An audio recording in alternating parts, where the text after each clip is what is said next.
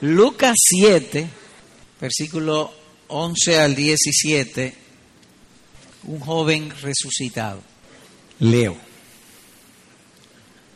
Aconteció después que él iba a la ciudad que se llama Naín. E iban con él muchos de sus discípulos y una gran multitud. Cuando llegó cerca de la puerta de la ciudad, he aquí que llevaban a enterrar un difunto, hijo único de su madre, la cual era viuda. Y había con ella mucha gente de la ciudad. Y cuando el Señor la vio, se compadeció de ella y le dijo, no llores. Y acercándose tocó el féretro. Y los que lo llevaban se detuvieron. Y dijo, joven, a ti te digo, levántate. Entonces se incorporó el que había muerto y comenzó a hablar. Y lo dio a su madre. Y todos tuvieron miedo y glorificaban a Dios diciendo, un gran profeta se ha levantado entre nosotros y Dios ha visitado a su pueblo.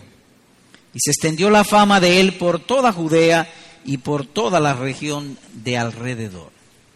Nuestro pasaje se inicia, nótense, aconteció después. Es decir, que el escritor divino, con estas dos palabras, quiere llamar nuestra atención. Es como si yo estuviese narrando un hecho, una historia, y diga, aconteció, es decir, llamar la atención. Pero además dice, después. Y uno pregunta, ¿después de qué? Bueno, después que nuestro misericordioso Señor había hecho el bien a diferentes personas, había sanado el siervo del centurión y lo elogió. En Israel no he visto un hombre con tanta fe. Había también sanado la mujer que padecía flujo de sangre, que ella dijo, si tan solo tocase su mante, su manto, seré sana de aquel azote y así fue. Había también sido solicitado por Jairo, el principal de la sinagoga, que fue donde él, porque su hija de 12 años estaba enferma, o la jovencita estaba enferma, y él, la, hija, la hijita murió, entonces él fue, la resucitó y la sanó. Y entonces dice el escritor divino, en este caso Lucas, aconteció después es decir, después de todo eso. Lo cual nos indica que las lluvias de bendiciones caen en diferentes lugares y en diferentes circunstancias. Él siempre vino haciendo el bien a todos y beneficiar lo más posible a todos aquellos que se acercaron a Él con alguna necesidad. Y hoy día no ha disminuido la abundancia y la bondad de su poder. Él hace el bien a todos. ¿Y cuál es su objeto? Bendecir a los hombres. Así que viendo eso, oyendo eso, nosotros decimos, bendito sea el Señor Jesucristo. Y Lucas lo hace porque en el versículo, en el capítulo 1, él le escribe a Teófilo. Y él dice, mira Teófilo, yo investigué todas las cosas que él ha hecho y cómo vino haciendo el bien a todos. Teófilo, para resumirlo en estas palabras, Teófilo, Jesucristo es el Hijo de Dios. Es Dios manifestado en carne y te lo digo para que tu conocimiento sobre Él crezca y tú estés más firme en lo que tú has confiado. Y aquí notamos que dice aconteció después. Y agrega que Él iba a la ciudad que se llama Naín. Así que su encuentro no fue casual, no fue accidental, o como diríamos en nuestro medio, no fue una chepa que él iba caminando. No, no, él iba a la ciudad de Naín. Dice allí el texto, él iba a la ciudad que se llama Naín. Y eso hemos orado hoy, que Él se haga presente en medio de nosotros, por medio de su espíritu y de su palabra. Por de donde quiera que Él está, hay lluvia de bendiciones. Él iba a la ciudad de Naín. Pero así ha sido también con todos nosotros. Ni tú ni yo andábamos buscándolo. No, Él mandó a alguien que nos hablara de Él, que nos invitara. Todos los que están en la gracia no salieron a buscarlo, sino que Él, tal cual fue a la ciudad de Naín, también salió a buscar a cada uno de nosotros. Por lo tanto, reiteramos que no fue un asunto casual o accidental, ni que, que, iba de camino y que él se le presentó esto. La escritura lo dice claro. Él iba a la ciudad de Naín. Y cada vez que él va a un sitio hay grosuras para el alma. Nosotros comemos puerco asado generalmente en, en diciembre, pero es agradable en todas las épocas. Por la grosura que tiene el cerdo. Así esa grosura, ese sazón hay para el alma en Jesucristo. En todas las épocas. ¿Cómo estudiaremos este pasaje? Bueno, en primer lugar, hablaremos de las circunstancias del milagro de resurrección. Y segundo, influencia del milagro en la ciudad. Así que empecemos considerando las circunstancias del milagro. Y en estas circunstancias se dejan ver tres asuntos. La madre del joven que falleció, la compasión del Señor Jesús y el poder del Señor Jesús. Así que empecemos viendo esos detalles. La madre del joven que falleció. Como hemos leído, la historia se desarrolla alrededor de una viuda con hijo único. Una mujer se casó, tuvo hijo, el marido se le muere y tuvo solamente un hijo, hijo único. Y que siendo un jovencito, el hijo murió, o que murió a temprana edad. Las muertes de por sí son tristes, pero la muerte de los jóvenes, es decir, que en, la flor de su juventud, si usted tiene hijo, usted sabe a lo que me refiero, venga y sea tragado por la muerte. Y este fue el caso. No sabemos de qué o cómo falleció, si el muchacho era un buen muchacho, si era rebelde, no sabemos nada de eso. Pero sí sabemos que trajo mucho dolor a su madre. Así que suponemos o inferimos de esto que el muchacho era un buen muchacho y era una nota de consuelo para su mamá. Y que al parecer su caso fue tan triste para esta familia, quizás el papá hacía poco que había muerto, ahora ella está totalmente sola. ¿Y cómo sabemos que, que el caso fue muy triste? Por la concurrencia.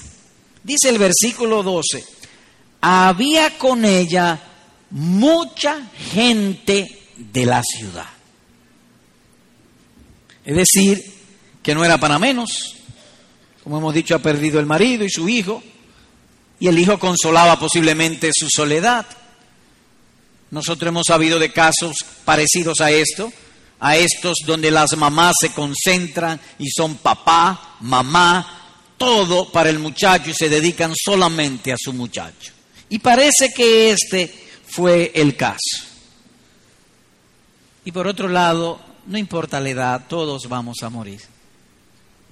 Mueren los viejos, las viejas, los jóvenes y las jovencitas. Hijo único de su madre, agrega el versículo 12, la cual era viuda y había con ella mucha gente de la ciudad. Pero hay algo más también la compasión del Señor Jesús. Así que leo el versículo 12 y 13. Cuando llegó cerca de la puerta de la ciudad, he aquí que llevaban a enterrar a un difunto, hijo único de su madre, la cual era viuda. El escritor destaca eso, que ella era viuda y que era tu único hijo, es decir, un caso de mucha tristeza y lamento. Y había con ella mucha gente de la ciudad. Así que eso en cuanto a la mamá versículo 13. Y aquí empieza nuestro protagonista, la estrella. Y cuando el Señor la vio, se compadeció de ella y le dijo, no llores. Y destacamos cuando, nótense, cuando el Señor la vio.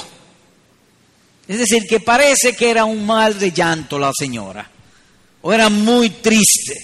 Y lo decimos por la reacción de él. Se compadeció de ella. Notamos además o acentuamos la bondad de nuestro Salvador. Nadie le había pedido que hiciera esto de consolar a esta viuda. Como hemos dicho, yo nunca le pedí a Jesucristo que me salvara. Él salió a buscarnos y nos salvó. Así también aquí. Porque esa es su naturaleza. Sus entrañas son entrañas de compasión. Cuando vio, se compadeció de ella. Más aún, es posible que ella ignorase quién era el Señor Jesucristo. Como muchos de nosotros, nosotros ni sabíamos quién era el Señor Jesucristo. Y Él salió a buscarnos nosotros ignorándolo para hacernos el bien. El caso entonces era para condolerse y Él se condolió. Cuando la vio, se compadeció. De modo que es una virtud a semejanza del Señor Jesucristo cuando veamos a alguien en tristeza, en dolor, en angustia y nuestras entrañas reaccionen para compadecerse. Cuando eso se dé en ti, no lo detengas, déjalo que fluya, porque esa es la gracia de Cristo obrando en ti a semejanza de Él. Cuando la vio, se compadeció. Así que repetimos, es una virtud que reaccionemos con dolor viendo el sufrimiento ajeno. Nunca para gozarnos de las miserias o padecimientos del otro. Nunca, aun sean nuestros enemigos. Aun sean nuestros enemigos. Digo esto porque hay ocasiones que gente que nos habla mal o difama de nosotros o nos guiñan un ojo con mala cara y si le pasa algo, ay, qué bueno, nunca. No nos gocemos de eso. Pero que a veces surge eso, pues mátalo, matémoslo. Más bien que nuestras entrañas reaccionen a la compasión. Así que el cuadro nos da una agradable y dulce idea de la compasión que tiene el Señor Jesús hacia aquellos que están atravesando por el valle de lágrimas. Por eso dice uno de nuestros signos, hermoso Salvador. La palabra hermoso denota algo que nos es agradable. Y nos es agradable pensar que si estamos padeciendo o sufriendo, Cristo se compadece de los suyos. Llama la atención algo más en el versículo número 13. Así que repito, y cuando el Señor la vio, es decir, al verla, se compadeció de ella y le dijo, no llores. Y quisiera hacer un contraste aquí. Una persona ve a otro con cáncer, cáncer terminal, y le dice, no te aflijas, tú te vas a sanar, estará sano. Pudiera ser. Pero yo, oigan lo que he dicho, pudiera ser. Por eso no la corriente. De modo que es solo propio en Jesús. Cuando Él dice no llores, hay razón para no llorar porque Él tiene poder para levantar a los muertos y resucitarlos. Nadie más. Así que es tan apropiado lo que Él le dijo, no llores. Solo Él podía dar una razón válida de por qué no debía llorar, porque su hijo iba a volver a vivir. Por eso es que nosotros oramos, Señor, bendícenos, porque cuando Él bendice y dice no llores, no habrá lloro o no hay razón para llorar. El caso también es un caso muy particular, en el sentido de que no podemos generalizarlo. Si tenemos el buen deseo de decirle a una persona con cáncer, el buen deseo y el anhelo y quizás hasta nuestra oración, te vas a sanar, no te aflijas, sí, pero no podemos generalizarlo. Lo que sí podemos sí generalizar, que los que están en Cristo no tienen razón de llorar cuando mueren, porque no mueren, duermen, van al paraíso. Así que la expresión no siempre puede ser generalizada, pero sí puede ser siempre aplicada a los que están en Cristo, que no mueren, sino que solamente duermen. Porque escrito está, no os entristezcáis como los otros que no tienen esperanza, dice primero a los tesalonicenses, capítulo 4, versículo número 13. ¿Y por qué? Porque los hijos de Dios tienen una esperanza que no perece. La esperanza de los verdaderos cristianos no muere. Es una esperanza viva, dice el apóstol Pablo. Serán vestidos de gloria inmortal en el regreso de nuestro Señor y Salvador Jesucristo. Ellos se burlarán de la muerte y dirán, ¿dónde está, oh muerte, tu aguijón? en Cristo Jesús, Señor nuestro. ¿Por qué? porque el capitán de nuestra salvación venció la muerte. Y mediante la fe somos unidos a Él y participamos de todos los beneficios que Él compró en la cruz del Calvario, incluyendo el poder de la resurrección. Eso también es nuestro. Así que le dice a la viuda, no llore. O tu lamento yo lo convertiré en gozo. Versículo 14. Así que leo otra vez el 13 y 14 porque el pasaje es conmovedor y hermoso. Cuando el Señor la vio, se compadeció de ella y le dijo, no llores. Y acercándose, tocó el féretro y los que lo llevaban se detuvieron. Imaginemos aquí lo que está pasando.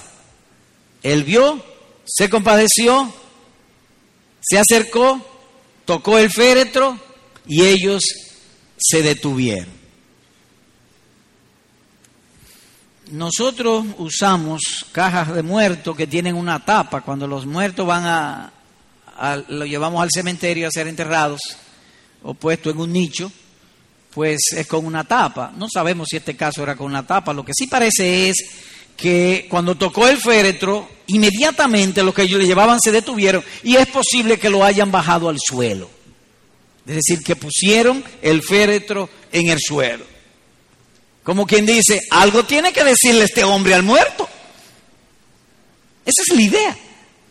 Así que trato de, dramatizar el asunto.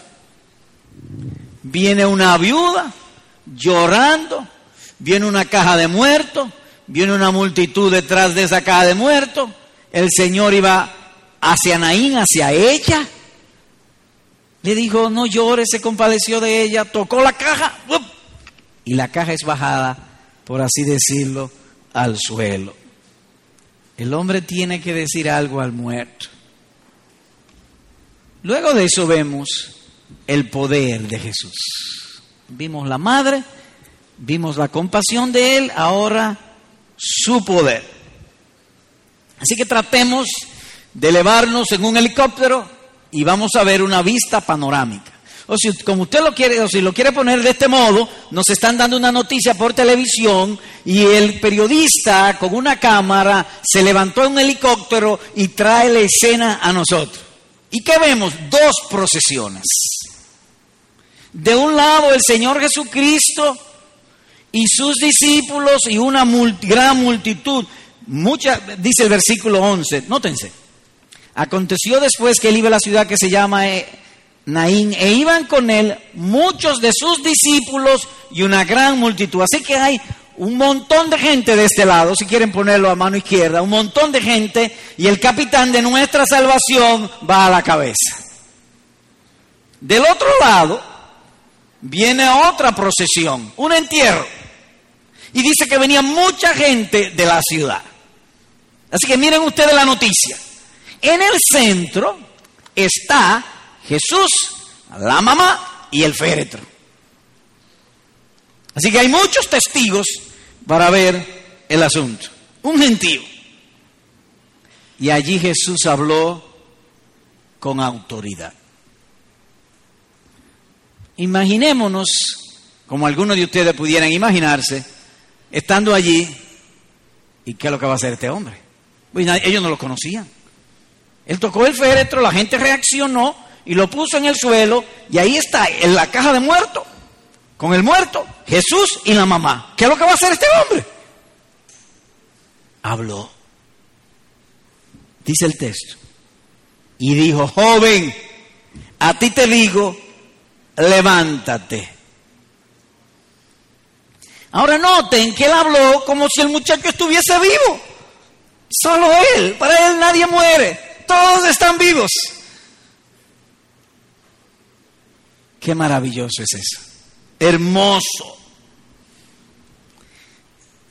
Querido hermano y amigo, esa es la manera del Evangelio. Nos reunimos aquí para oír la palabra de Cristo. Cuando Cristo habla, algo sucede. Algo bueno sucede. Así que en el poder del Cristo resucitado hablan los predicadores. ¿Y a quiénes hablan? A los que están muertos en delitos y pecados.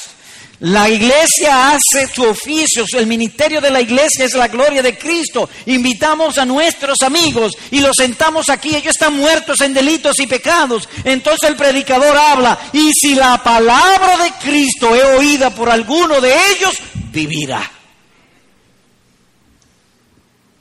Así como hizo con el muerto. Y esa es nuestra oración, que la voz de Cristo suene en el corazón de los hombres. Notamos pues el dominio de Cristo sobre la muerte fue algo evidente y su efecto inmediato. Verso 14. Y dijo, joven, wow, qué hermoso es. A ti te digo. Miren ustedes, Javier, levantó la cabeza. Pero él está vivo, es aún muerto. Aún muerto. Le habló y de una vez respondió. Oh, hermoso Salvador el nuestro. Bello es nuestro Salvador. Habla, oh Dios.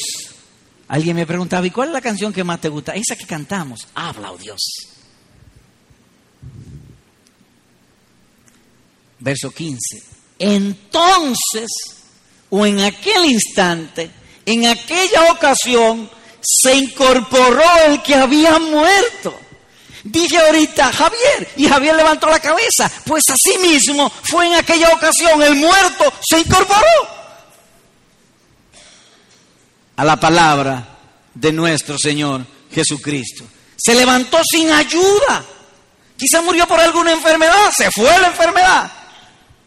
Quizás se estaba postrado en cama y fue falleciendo poco a poco, pues se fue. Entonces, dice el texto, comenzó a hablar. Ahora es una secuencia. Entonces él comporó el que había muerto y comenzó a hablar. Y lo dio a su madre. Es decir, todo unido. De aquí aprendemos algo. Cuando un hombre oye la voz de Cristo, un cambio profundo se produce en su interior. ¿Puede repetirlo? Sí.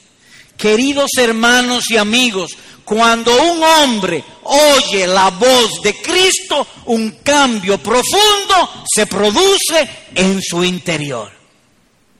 Por eso nosotros exhortamos y más que exhortamos, rogamos, imploramos, suplicamos a nuestros hermanos que cuando vengan a congregarse no falte esta oración en ellos. Señor, háblame.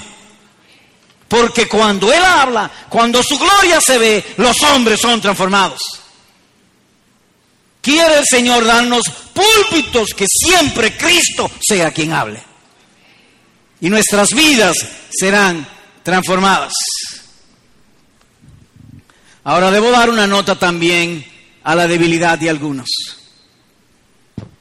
Procura que en tu corazón no haya nada en contra del predicador. ¿Y por qué? Porque cuando tú tienes algo en tu corazón contra algún predicador, por la debilidad nuestra, rechazamos al individuo y rechazamos también sus enseñanzas. Y a veces Cristo se glorifica a través de la debilidad de los, de los predicadores para hacernos el bien. No seas tonto. Ahora bien, para que esto suceda hay que haber, tiene que haber hambre por la palabra de Dios. Explíquese, señor predicador. Imaginemos que tú vas por el campo, tiene un día sin comer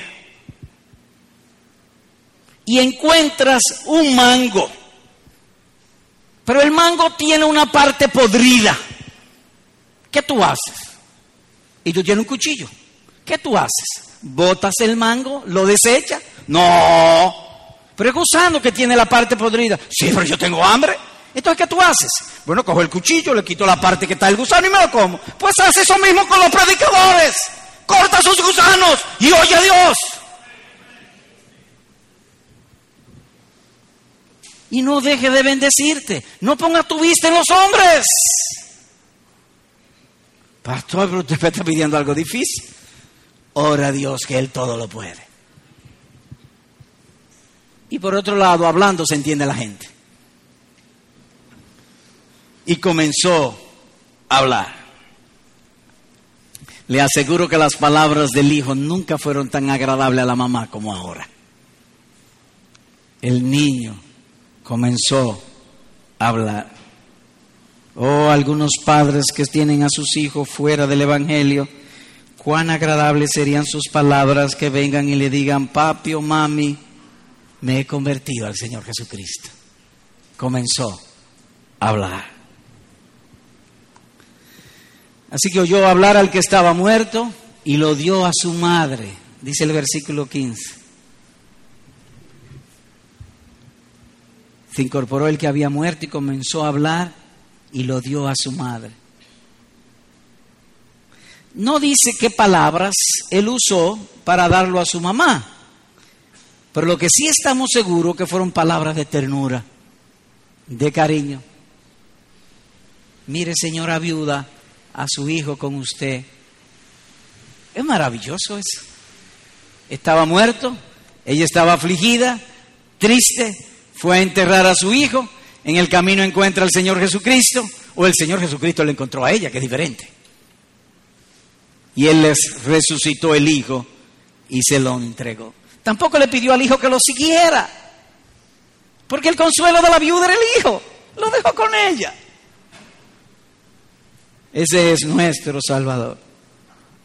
Porque también los primeros deberes de todo joven o de todo hijo hasta que se independice, los primeros deberes son sus padres. Y eso encontramos aquí a nuestro Salvador honrando eso. En segundo lugar, la influencia del milagro en los testigos.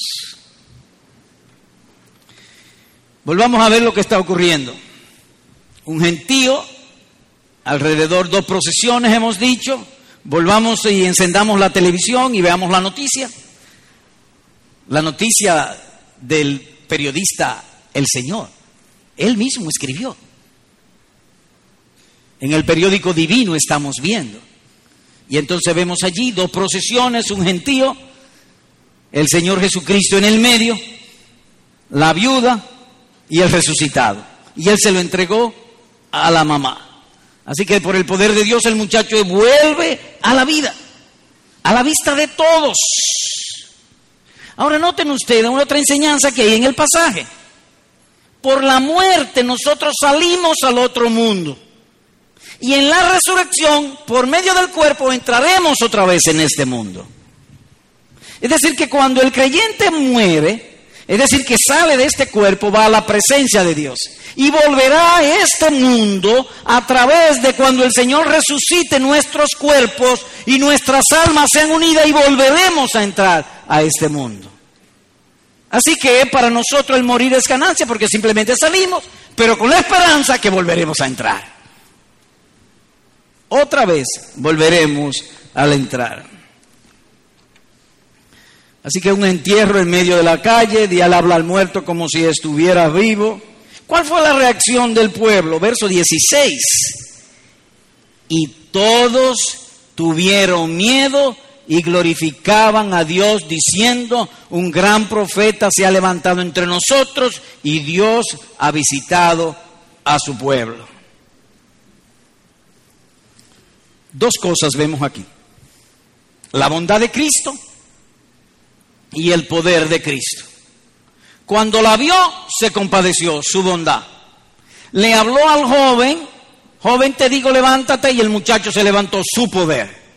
Ahora, ¿cuál fue la reacción de la gente al ver la bondad y al ver el poder del Señor Jesucristo? Dice el verso 16, y todos tuvieron miedo y glorificaban a Dios. En otras palabras, que el poder de Dios humilla y la bondad de Dios ha de producir en nosotros humillación. El miedo es un sentido de humillación. Nosotros sentimos miedo porque nos parece que hay algo por encima de nosotros. No sé, cuando estando yo muchacho, este, uno de nuestros hermanos se puso una sábana encima y apareció de pronto en el patio de noche. ¡Uy, miedo!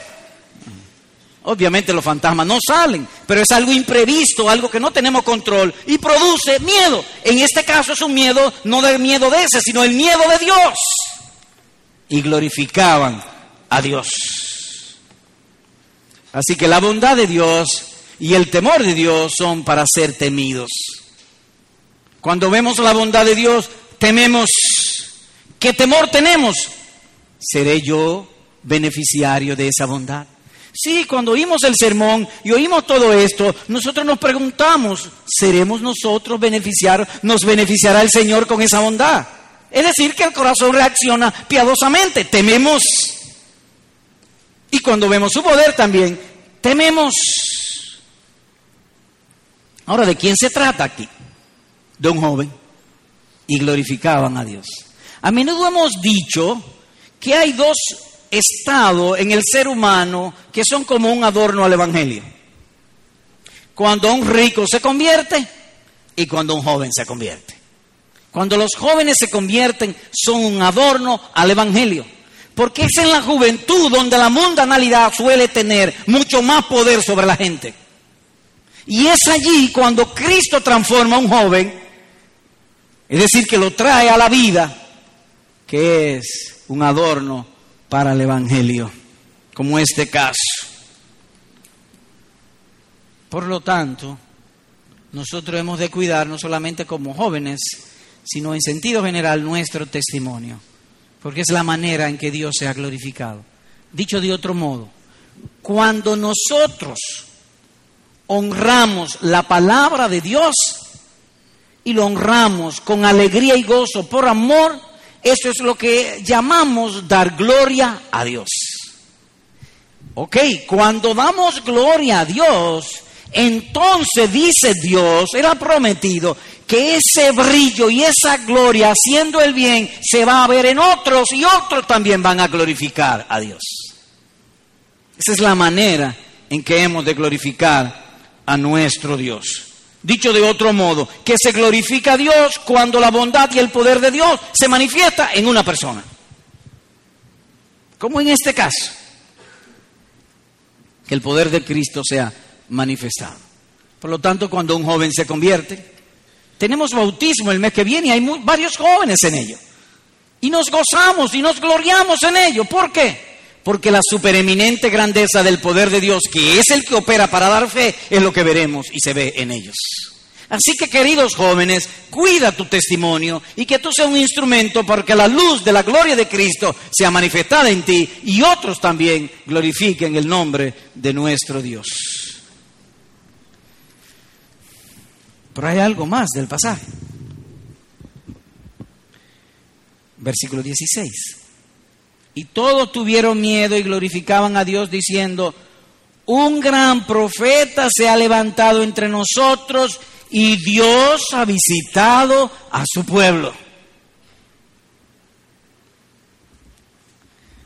Nosotros nos olvidamos de Dios, pero Dios no se olvida de nosotros. Señor predicador, pero hay mucha gente que se que viven olvidadas de Dios, que no recuerdan a Dios nunca. Nosotros podemos ser instrumentos para que lo recuerden. Cuando el poder y la bondad de Dios se manifiesta a través de nosotros, entonces los demás pudieran o tendrían el testimonio de que Dios se ha acordado de ellos. Eso es lo que dice el texto. Dios ha visitado a su pueblo. Repetimos, ¿qué vieron ellos? La bondad de Cristo y el poder de Cristo.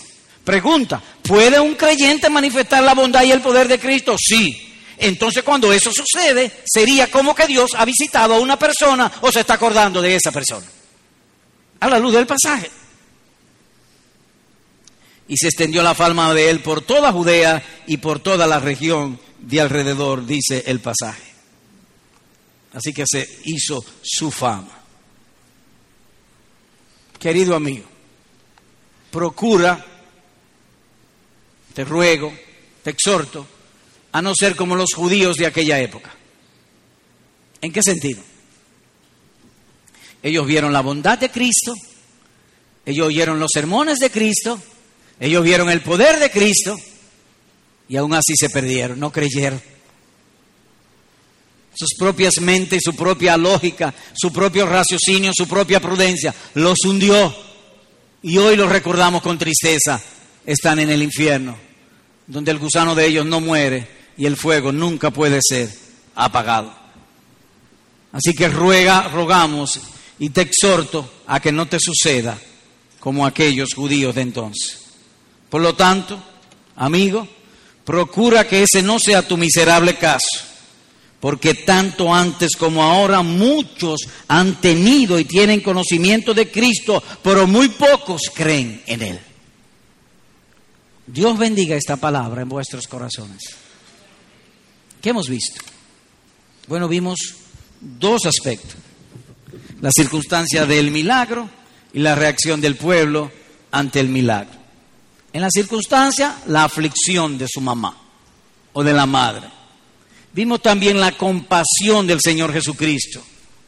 Cuando vio la viuda, se compadeció de ella. ¿Y cómo se manifestó su compasión? Con su poder. Joven, a ti te digo, levántate. Y el joven se levantó y habló y lo dio a su madre. Vimos también la reacción del pueblo. Ellos dijeron, Dios nos ha visitado. Dios se ha acordado de nosotros. Aplicación. Primera aplicación. Hermano, Alégrate en Cristo porque tú has sido trasladado de las tinieblas a la luz del Evangelio.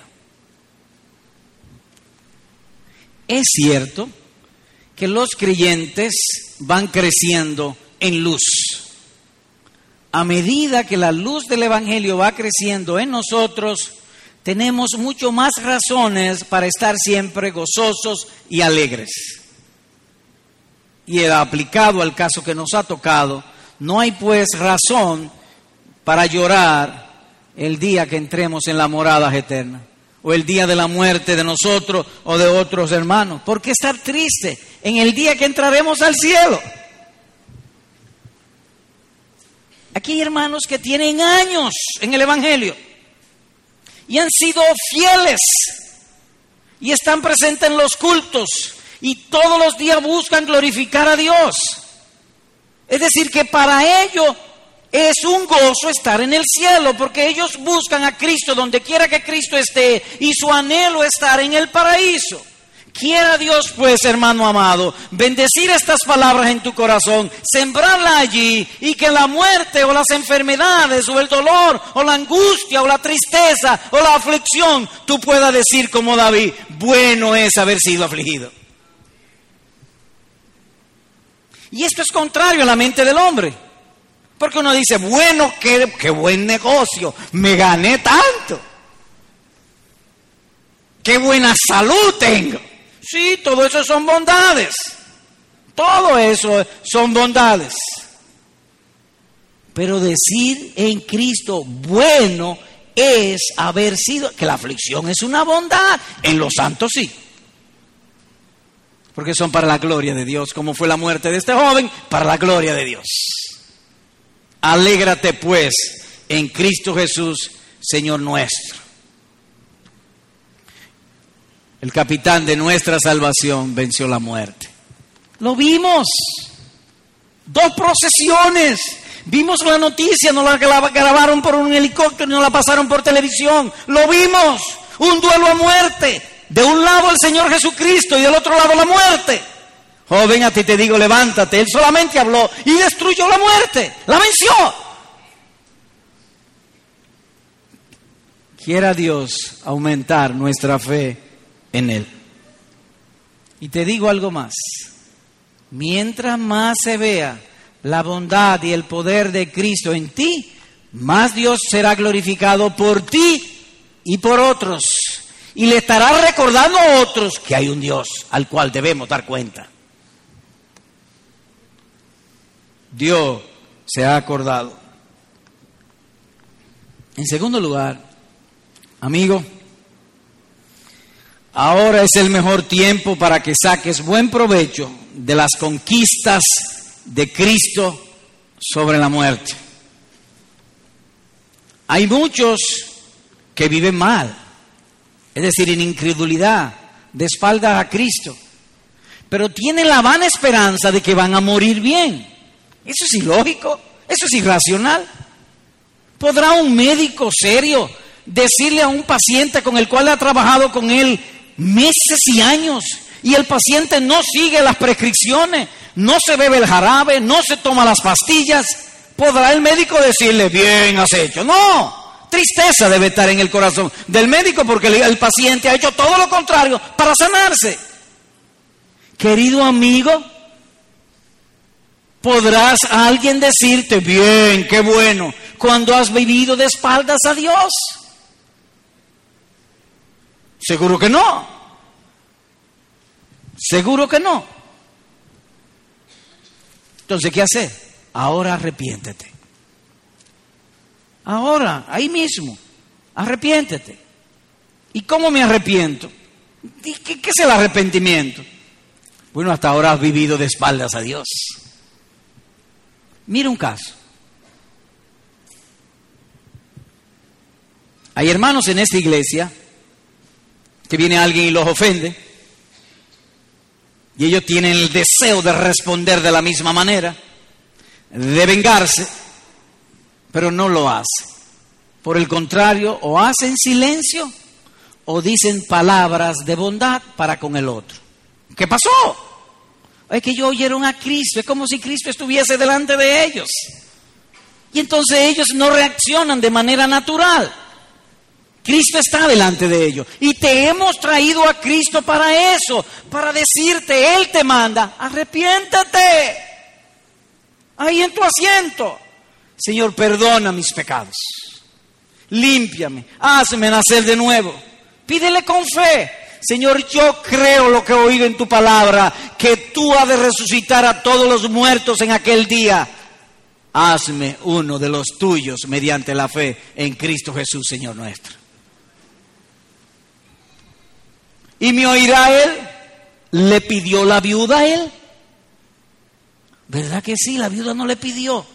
Pues si la viuda sin pedirle le hizo el bien, ¿cuánto más si tú se lo pides? Me parece a mí tan lógico y racional eso. Así que sea para ti hoy el día de gracia y de salvación.